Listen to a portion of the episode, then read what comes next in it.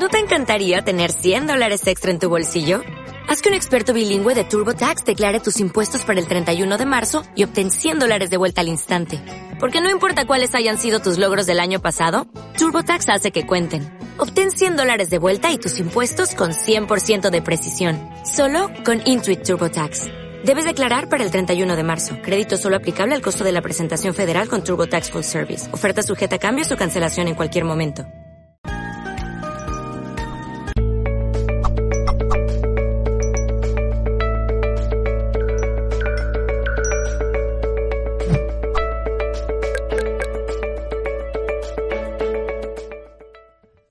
Saludos. En nombre de todo el equipo de Mindalia Televisión se encuentra con nosotros Juan Carlos Lorenzo. Nos va a hablar en el espacio Guía para desarrollar tu inteligencia emocional. Juan Carlos Lorenzo es psicólogo social, coach ontológico profesional, conferenciante internacional y capacitador empresarial. Vamos ahora sí a recibirlo a Juan Carlos Lorenzo en esta conferencia, como decíamos, guía para desarrollar tu inteligencia emocional. Juan Carlos, ¿qué tal? ¿Cómo estás? ¿Qué tal, John? ¿Cómo estás? Un gusto realmente y agradezco por intermedio tuyo a todo el equipo de Mindalia por haberme invitado y por permitirme estar presente hoy brindando esta conferencia. Pues nada, todo un placer tenerte aquí con nosotros en Mindalia. Ya te cedo la palabra, todo tuyo cuando quieras. Bueno, bueno. Hecho este agradecimiento que considero que es muy importante, inclusive como un medio de, digamos, de prosperidad y abundancia. Creo que es una de las claves fundamentales para la prosperidad y la abundancia, ser agradecido de todo lo que uno recibe. Y sinceramente, eh, también es una cualidad de la inteligencia emocional. Así que bueno, he sido invitado para entregarles esta guía, por así decirlo, para el desarrollo de nuestra inteligencia emocional. Dicho esto, eh, es importante que empecemos a tomar conciencia de cómo influye la inteligencia emocional en nuestra vida. Pero en principio es qué es la inteligencia emocional. Bueno, yo creo que en mayor o en menor medida, por lo menos esto es lo que he vivido, hasta no hace mucho tiempo atrás, siempre se hablaba de coeficiente intelectual, ¿verdad? Es como que se le daba mucha importancia y obviamente que no es para restarle importancia a nuestro coeficiente intelectual. Pero recién en la década del 90 y con la irrupción de Goleman, un gran psicólogo, eh, se empezó a hablar de otro tipo de inteligencias. Previamente a Goleman estuvo Gardner también, que es el que plantea el concepto de las inteligencias múltiples Hoy estamos en condiciones de decir que el ser humano tiene mucho tipo de inteligencias. Eh, inteligencias de, carácter lingüístico, matemática, eh, eh, inteligencias intrapersonal. El coeficiente intelectual, el coeficiente intelectual solamente mide entre otras cosas, esa inteligencia lógica, matemática, lingüística, verbal, pero poco abarca, por no decir nada, todo lo que tiene que ver con inteligencia intrapersonal, inteligencia interpersonal, inteligencia visual, espacial. Esto es como que antes de Gartner se consideraban ciertas habilidades, pero tenían un rango inferior. Es justamente Gartner el que plantea todo esto de una manera diferente, distinta, y rompe con ciertos protocolos, por, eh, por decirlo de alguna manera, ¿no? Em, y es, como dije, Goleman, a través de un libro, que fue un bestseller en su momento, allá por la década del 90, que irrumpe en el mundo en general hablando de la inteligencia emocional. Ahora bien, tenemos que definirla a la inteligencia emocional. ¿Qué podemos decir que es la inteligencia emocional? En principio, la inteligencia es la capacidad de relacionar conocimientos. ¿Verdad?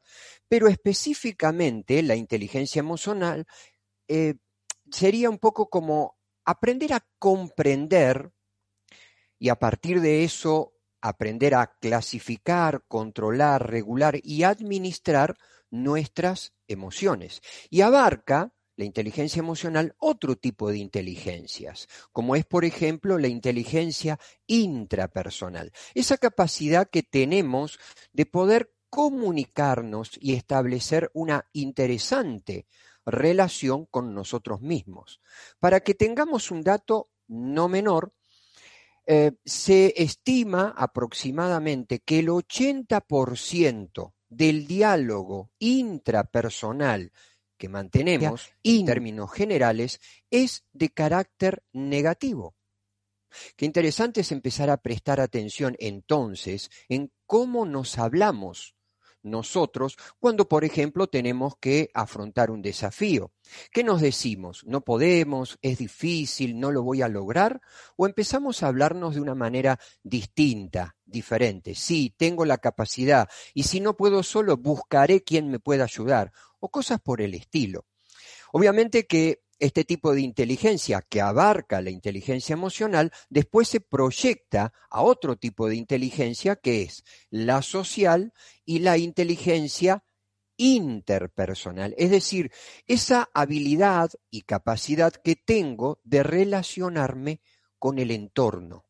Si lo hago de manera adecuada, si lo hago de una manera crítica, si estoy todo el tiempo enjuiciando o la inteligencia social es muy amplia y tiene que ver un poco con ese viejo refrán que en alguna oportunidad viajando escuché, que decía, a donde fueres, haz lo que vieres. ¿No? Es decir, esa capacidad de adaptarme al entorno para que mis mensajes y lo que yo quiera transmitir sea interpretado con el menor ruido posible. Entonces ya empezamos a ver de que la inteligencia emocional, y de hecho está demostrado, que tiene mucha más influencia en el resultado de nuestra vida y lo que queremos lograr, nuestros deseos, nuestros anhelos, nuestros objetivos, que quizás el coeficiente intelectual. Hay estudios que demuestran que la inteligencia emocional llega a influir en ciertos momentos hasta un 80% y solamente un 20% el coeficiente intelectual. Como para ir redondeando con estos conceptos, yo a veces en gabinete o trabajando en mis clases, en mis capacitaciones, a veces escucho a los padres, ¿no? Muy eh, orgullosos de las buenas notas que traen sus hijos en el boletín, en sus calificaciones a lo largo del estudio, y está muy bien. Pero, y dicen, y se refieren a ellos como diciendo, mi hijo es muy inteligente. Yo le preguntaría, ¿en qué es muy inteligente? Se conocen muchos tipos de inteligencia, como dije al principio. Puede ser muy inteligente lingüísticamente, puede ser muy inteligente desde el punto de vista matemático y racional, pero por ahí la inteligencia kinestésica o la, la inteligencia espacial todavía no la tiene lo suficientemente desarrollada. O, más aún, y en base a lo que hoy nos convoca, no tiene desarrollada su inteligencia emocional. Yo estoy convencido, sinceramente, de que la inteligencia emocional poco se ha trabajado en los claustros académicos. Somos prácticamente analfabetos hablando de inteligencia emocional. Si yo, por ejemplo, le preguntara a alguien qué diferencia hay, si es que la hay, o en todo caso, si es lo mismo o no, una emoción a un sentimiento. La gente, por lo general, entiende de que no es lo mismo una emoción que un sentimiento, pero no me lo sabe definir, no sabe cuál es concretamente la diferencia. Y esto tiene que ver con un paradigma, ¿no? Es que ya hemos, eh, lo hemos comentado desde el principio. Bien, ahora metiéndonos un poquito más de lleno para tratar de ir redondeando el concepto de inteligencia emocional y cómo ésta imparte en nuestra vida, impacta en nuestra vida, em, según un estudio desarrollado por un gran psicólogo también, Paul Ekman, podemos decir que hay emociones básicas y estas son seis, a saber, la tristeza, la alegría, la ira, el asco, el miedo y la sorpresa. Esas son las emociones básicas. A partir de ahí, la combinación de las mismas o, en su defecto, la intensidad que cada una de ellas se manifieste en mi cuerpo, determinará el espectro amplio y visible que tenemos. Por ejemplo, la tristeza en un estado, en un estado leve puede ser apenado. Y cuando ya la tristeza es profunda, puedo estar totalmente consternado. ¿Qué yo? La alegría, por ejemplo. Puedo estar levemente regocijado o radiante. Pero eso tiene que ver entonces ya con emociones secundarias, ¿no? Que como acabo de decir, sería en función de la intensidad de la emoción básica o, en su defecto, por la combinación de ellas. ¿Mm? Hay un estudio desarrollado recientemente, hace uno o dos años atrás, en la Universidad de Glasgow, en Escocia, que disminuyó el número o achicó el número de emociones básicas, la pasó a cuatro, en divergencia con lo que planteaba Paul Ekman. Em, a ver, esto no es caprichoso, no es que eh, decimos, bueno, a ver, las emociones básicas son tal porque sí se acabó, no, bajo ningún punto de vista. Es decir, las emociones básicas tienen un rostro, tienen un, un gesto, tienen una postura, pero además y fundamentalmente, cada emoción básica tiene una particularidad, se activan determinadas áreas neurológicas. Em, entonces, ¿qué dice la Universidad de Glasgow? Que, por ejemplo, el asco, que es una de las emociones básicas, es una eh, derivación o un proceso evolutivo de una emoción anterior, que es la ira. Si nosotros observamos el asco y la ira, vamos a ver que tiene un rostro muy similar y las áreas que se activan neurológicamente hablando también son bastante similares. Y la sorpresa, por su parte, también es un proceso evolutivo del miedo. También podemos ver algún rostro que tiene una particularidad que es la sorpresa y vamos a poder confundirla en alguna forma con lo que es el miedo. Más allá de estas diferencias, cuatro o seis eh, opciones, estas serían las emociones básicas. Bien, y la particularidad que tienen las emociones es que eh, son universales, no importa el color de piel, no, no importa el lugar donde hemos sido educados, pueden ser identificadas por cualquier persona del planeta no importa si yo soy de color blanco y me eh, interactúo con una persona de raza amarilla, de raza negra, yo interpreto y me puedo dar cuenta si está ofuscado, si tiene miedo, si siente asco, y él, por supuesto, conmigo exactamente igual. Por eso se dice que son universales. Y dando respuesta un poquito a la inquietud que manifesté recién, esto de la diferencia entre una emoción y un sentimiento, es que las emociones las experimentamos todos los eh, que pertenecemos al, digamos, a mamíferos y al reino animal, ¿no? Eh, y hay emociones que experimentan, por ejemplo, los mamíferos que por ahí otro tipo de eh, animales no experimentan. La tristeza y la alegría son muy típicas de los mamíferos superiores. Es decir, un reptil no puede experimentar tristeza o alegría, pero sí un gato, un perro, una vaca y por supuesto, obviamente también, ¿no? Un ser humano. Entonces, habiendo definido esto, decimos, las emociones básicas son una respuesta em, neuroquímica y hormonal y que duran poquito tiempo. Es en base a la impresión que estoy recibiendo a través de mi aparato neurológico, es la información, me provoca una reacción frente a eso. Pero así como se manifiesta, se desvanece rápidamente.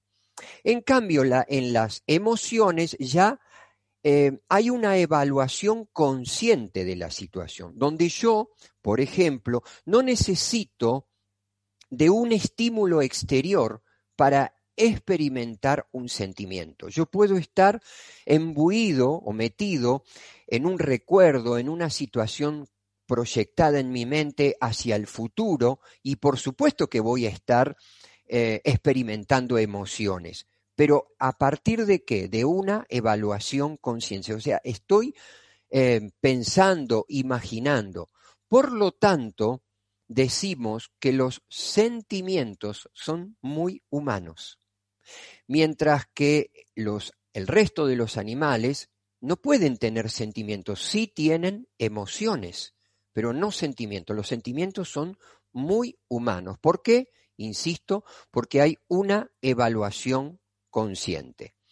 Quiero ser lo más breve posible porque eh, esta conferencia eh, daría para hablar y mucho. Hay, por supuesto, temas y conferencias dadas sobre inteligencia emocional, pero no puedo abordar una guía si no empezamos a tomar, digamos, conciencia de esto, de la importancia que tiene eh, y cómo impacta en nuestra vida, ya sea de relaciones y vínculos familiares, sociales, laborales. Entonces tenemos que tener, aunque sea una mínima descripción de lo que es la inteligencia emocional y cómo hay que aprender a desarrollarla.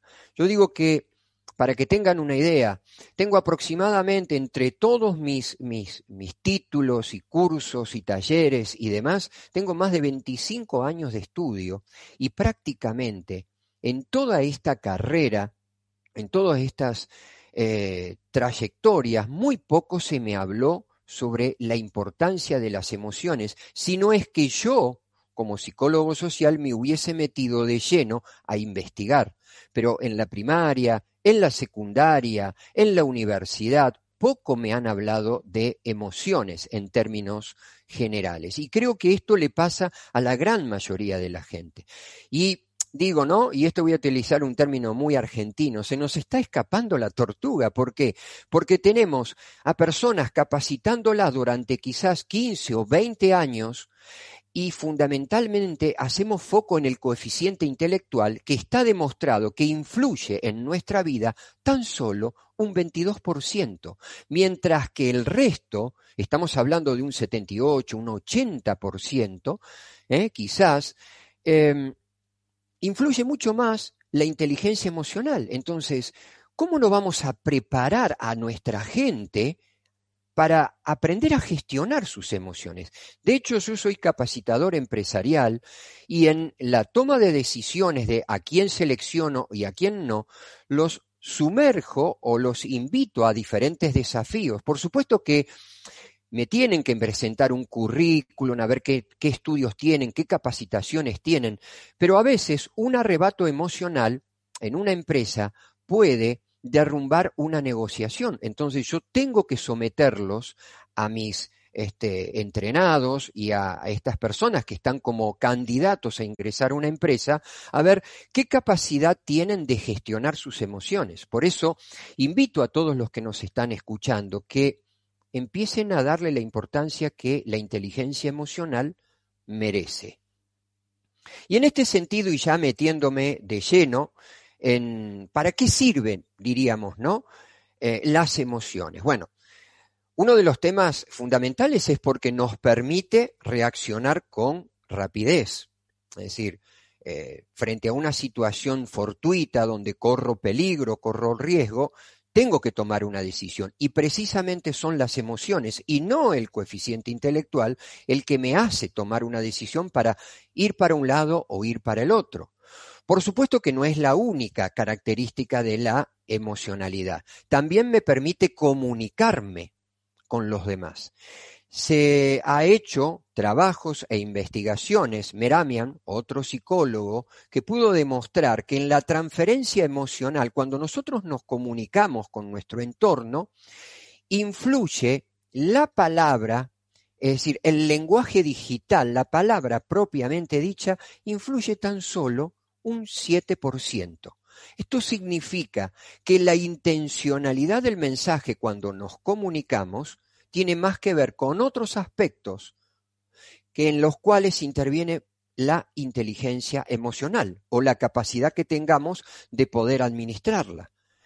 ¿Por qué? Y porque el tono, el gesto, la mirada, eh, la postura, eso es pura y exclusivamente del lenguaje no verbal. Eh, a ver, yo podría decir que Dios te bendiga y podría decir que Dios te bendiga.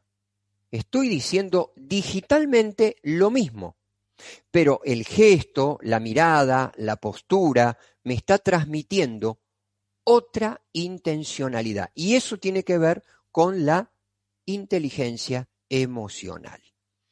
Y otro de los puntos también que nos ayuda la inteligencia emocional es a tomar decisiones, es decir, a elegir un camino u otro. Por eso yo también en mi consultora a veces vemos la dificultad que tiene la gente para tomar decisiones, se sienten atrapadas en un cúmulo de eh, conversaciones internas totalmente eh, tóxicas, totalmente em, destructivas y por supuesto que esto los extravía, los confunde. Siguiendo un poquito más con el concepto de inteligencia emocional, otro de los temas, y esto fue también un desarrollo en una universidad en, eh, Finlandia, que pudo hacer un mapa de cómo las emociones impactan en nuestro cuerpo. Bien, por ejemplo, el miedo tiene una fuerte influencia, eh, influencia perdón, en el bajo vientre. Por eso los niños cuando sienten mucho miedo se orinan. ¿Bien? Cuando sentimos mucho miedo, afecta el bajo vientre. Ahora, imaginémonos por un instante si en nuestra vida estamos rodeados de un montón de situaciones, ya sea externas reales o internas, y que nos hablamos negativamente, con eh, situaciones amenazantes o dificultosas. ¿Qué pasa? Y bueno, podemos tener, por el impacto que provoca esa emocionalidad, podemos tener problemas gastrointestinales, uterinos, eh, en fin. Eh, otra emoción, por ejemplo, la ira. ¿Dónde impacta la ira? ¿En qué lugar del cuerpo? ¿En el pecho? provoca problemas de arritmia, problemas coronarios, puede provocar problemas de, hipertensión. Por eso es importante también, a ver, ¿qué emoción o cuál de las emociones que he mencionado eh, cohabita con nosotros durante el día más tiempo? ¿Mm? Por supuesto que además cada emoción tiene una descarga hormonal. Dopamina, serotonina, adrenalina, eh, en fin. Y eso también puede ser que en base a la emoción que más experimento durante el día, eh, acidifique o alcalinice mi cuerpo. Un cuerpo alcalino ¿eh? es un cuerpo sano. Un cuerpo acidificado contrae enfermedades. Simplemente para tenerlo en cuenta. Bien, Voy a meterme directamente entonces, ya teniendo la base de, la importancia de la inteligencia emocional, vamos a darles una guía de cómo poder administrarlas. Y para eso primero lo que tengo que mencionar es qué señales puedo estar recibiendo para darme cuenta que me falta un poco de higiene mental. Nos han educado, nos han formado mucho sobre la importancia que tiene alimentarnos adecuadamente, comer y beber cosas sanas, hacer gimnasia, hacer deporte, hacer actividad física. Pero no solamente nos alimentamos de esto, es decir, de lo que masticamos o bebemos, también nos alimentamos de lo que observamos, de lo que nos informamos. Analicemos esa palabra, ¿no?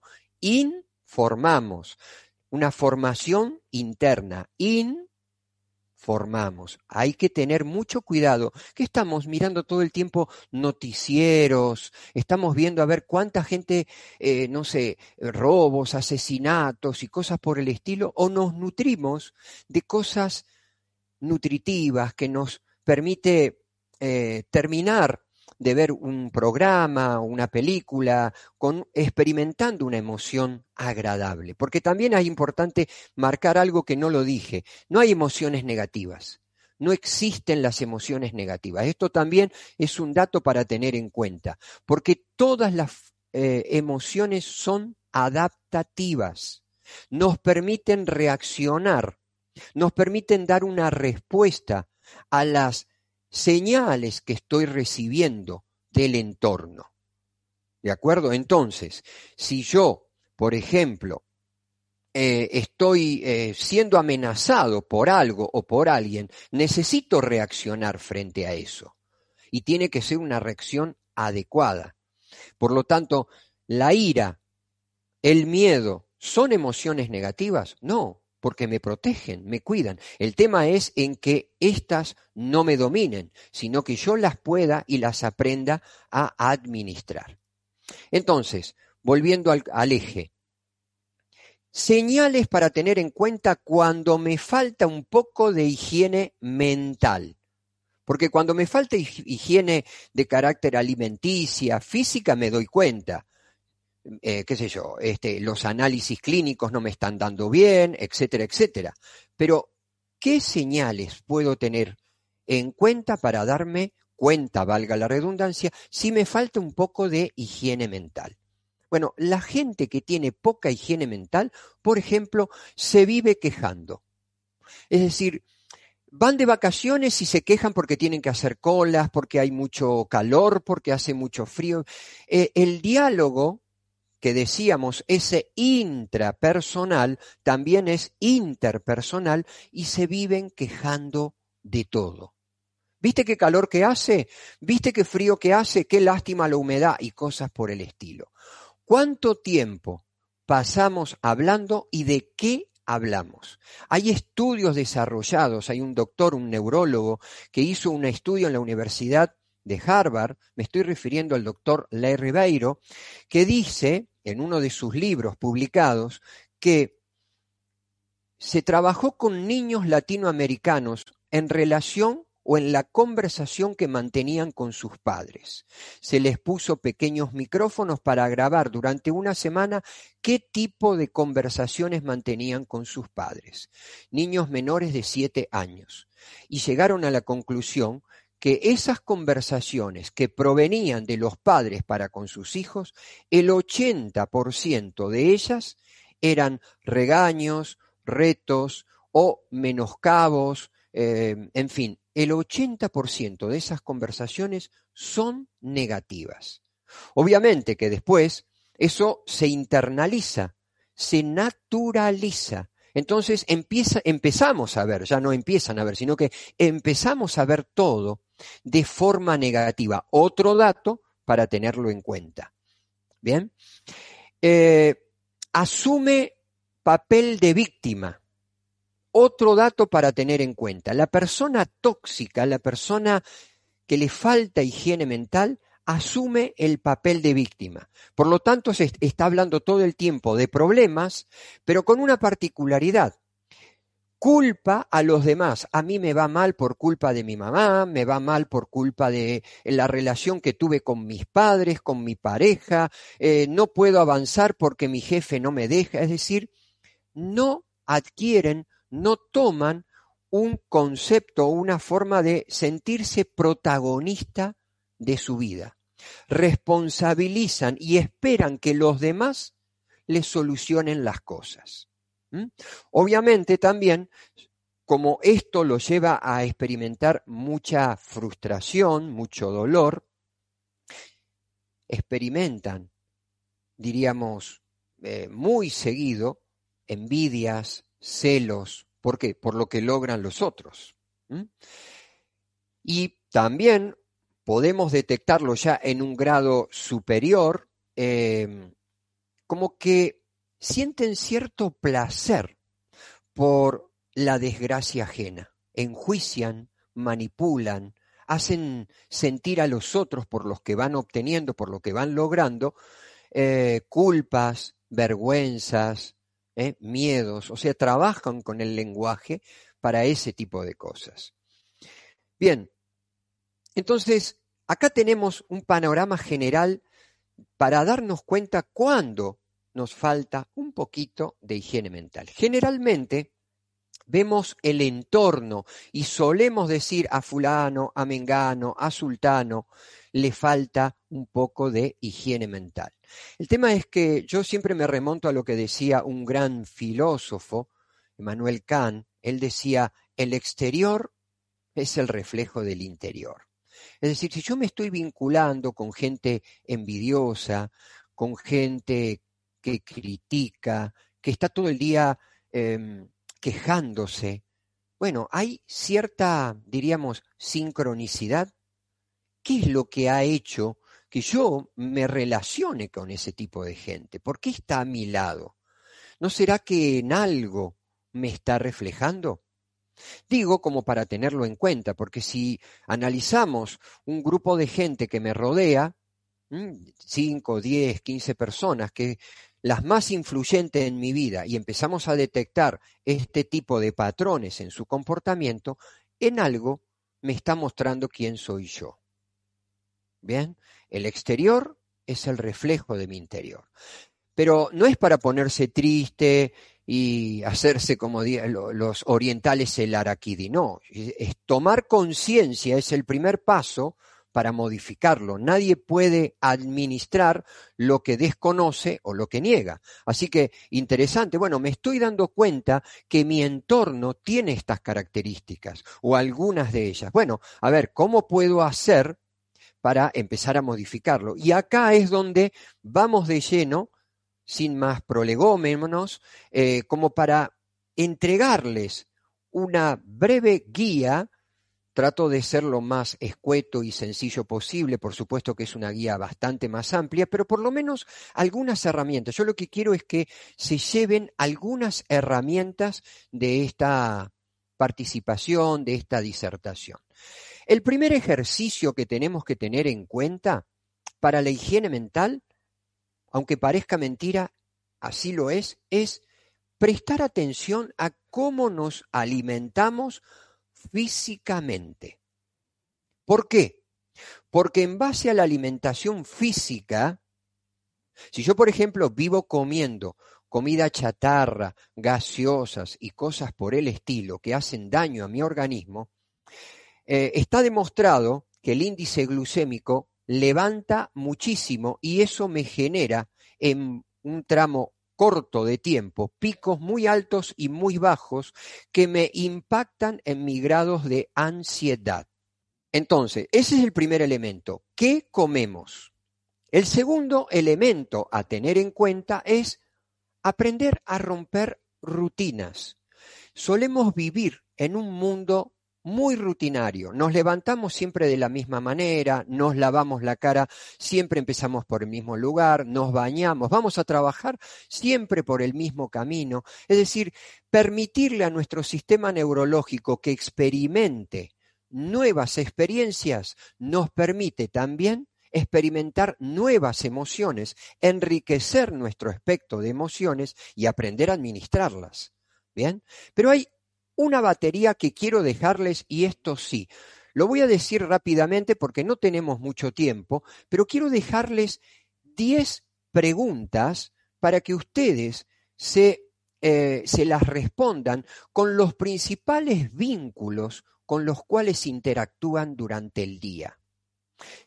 Eh, lo voy a hacer rápido, simplemente después cada uno pasará el video que va a quedar grabado para que puedan analizarlo. Tomamos a una persona con la cual nos vinculamos, puede ser mamá, papá, pareja, hijos, lo que sea, o jefe, jefa, compañeros de trabajo, y pregúntate estas inquietudes. ¿Cuánto esfuerzo debo hacer para mantener esta relación? Segunda pregunta. ¿Vale la pena este esfuerzo? Tercera pregunta. ¿Esta relación aporta calidad a tu vida o la mantienes por pura costumbre? Cuarta pregunta. Si a esta la persona la conocieras hoy, ¿la volverías a elegir nuevamente para estar cerca de tu vida? Quinta pregunta. ¿A esta persona le interesa lo que tú sientes, lo que a ti te gusta, o solo habla de ella? Siguiente pregunta. ¿Te gusta tu forma de ser cuando estás interactuando con esta persona? ¿O saca lo peor de ti o tienes que fingir? Siguiente pregunta. ¿Cuánto puedes confiar en ella? Siguiente pregunta. ¿Podrías compartir tus sentimientos con esta persona? Y la última. En esta relación, ¿recibes tanto como das? Bien. Hasta aquí algunas herramientas. No sé si hay algunas preguntas, algunas inquietudes, John. Sí, Juan Carlos, vamos a, vamos a irnos al, turno de preguntas. Eh, antes de ello, recordaros que podéis hacer vuestra pregunta a través de mensaje de voz en eh, este rótulo que os estamos dejando, poder grabar vuestras preguntas a través de mensaje de voz de WhatsApp. Os vamos a dejar también ahora con una información de Mindalia.com. Ahí va. ¿Tienes una obra literaria escrita o quieres hacerla? Mindalia Editorial te ayuda sin que tengas que hacer ninguna inversión económica. No hablamos de autopublicación, no hablamos de coedición, te hablamos de publicación, difusión y ventas en todo el mundo.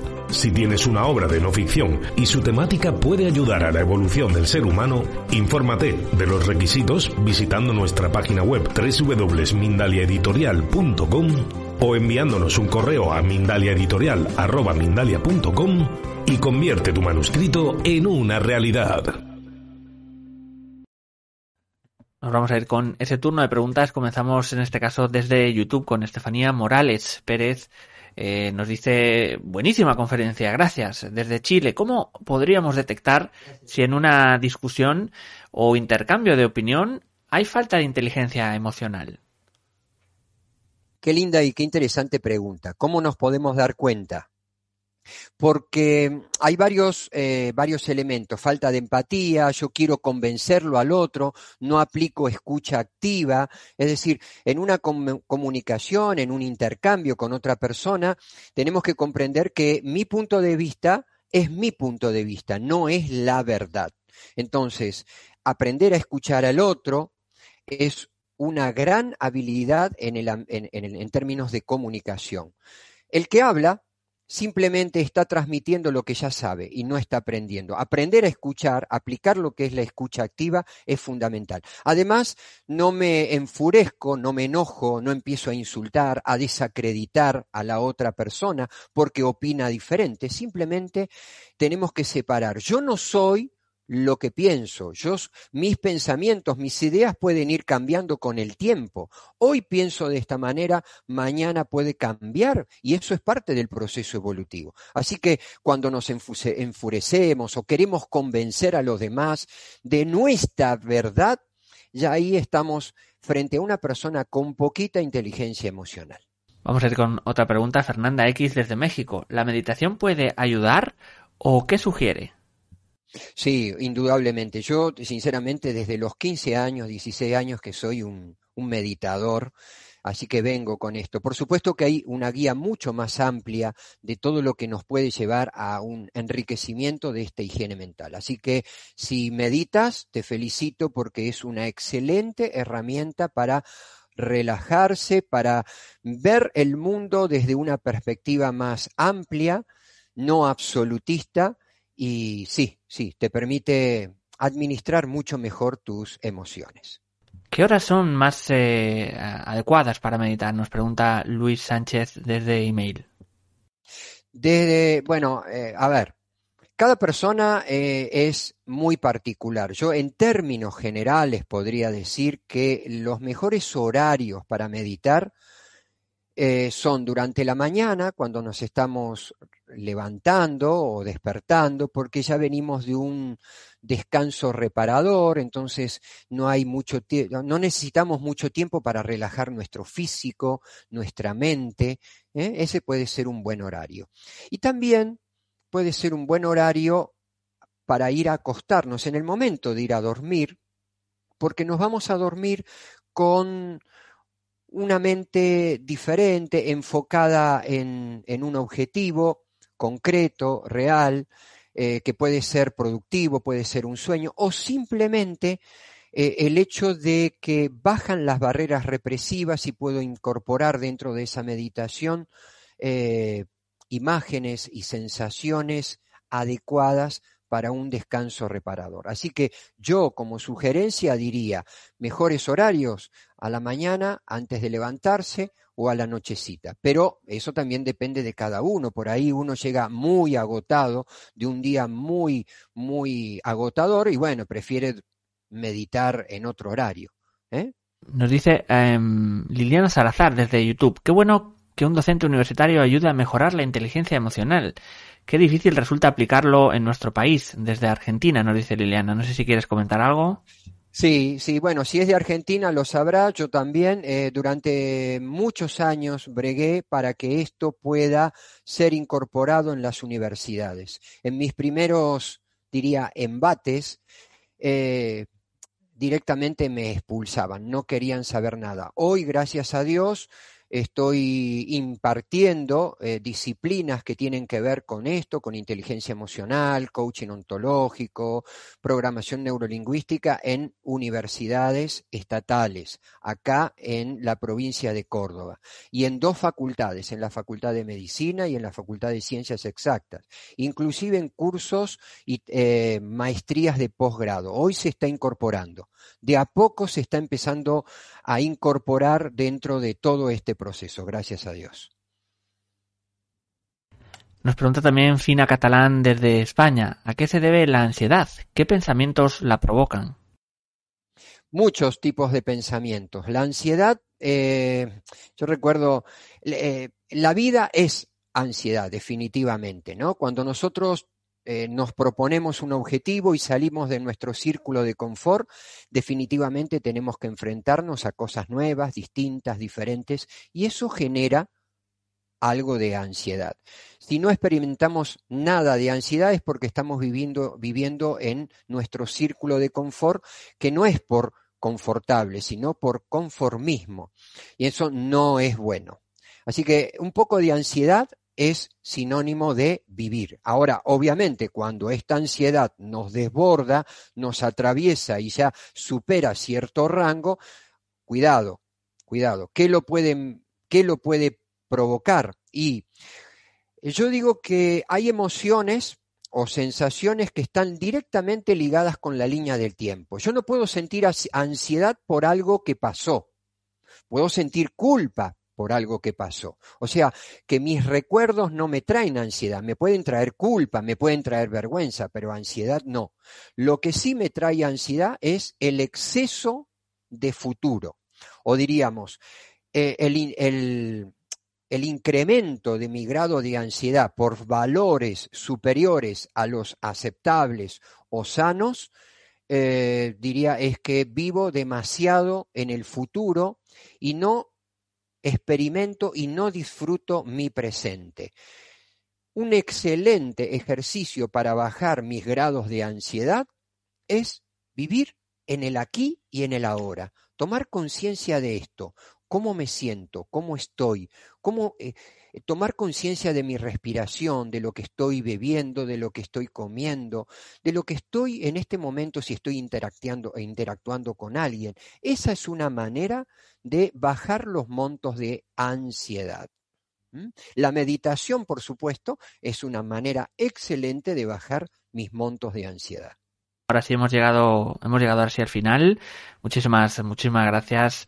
Y eh, vamos, eh, vamos a despedirnos eh, dando también estos últimos segundos a Juan Carlos para que pueda despedirse de todos vosotros. Bueno, John, muchas gracias nuevamente. les agradezco a todos los que han participado y que tan amablemente se sumaron y, y, bueno, volcaron sus inquietudes. Espero haber evacuado esas inquietudes y estar a la altura de las circunstancias y espero, espero volver a encontrarlos en algún momento y en alguna otra conferencia, John. Muchísimas, muchísimas gracias, Juan Carlos, de vuelta. Vamos ahora sí, como siempre hacemos, a finalizar, recordando que podéis ayudarnos suscribiéndonos a nuestras diferentes plataformas y redes sociales. Por último, puedes hacer una donación mediante nuestra cuenta de PayPal que encontrarás en nuestra página web www.mindalia.com. Muchísimas gracias y nos vemos en una próxima conexión de Mindalia en directo.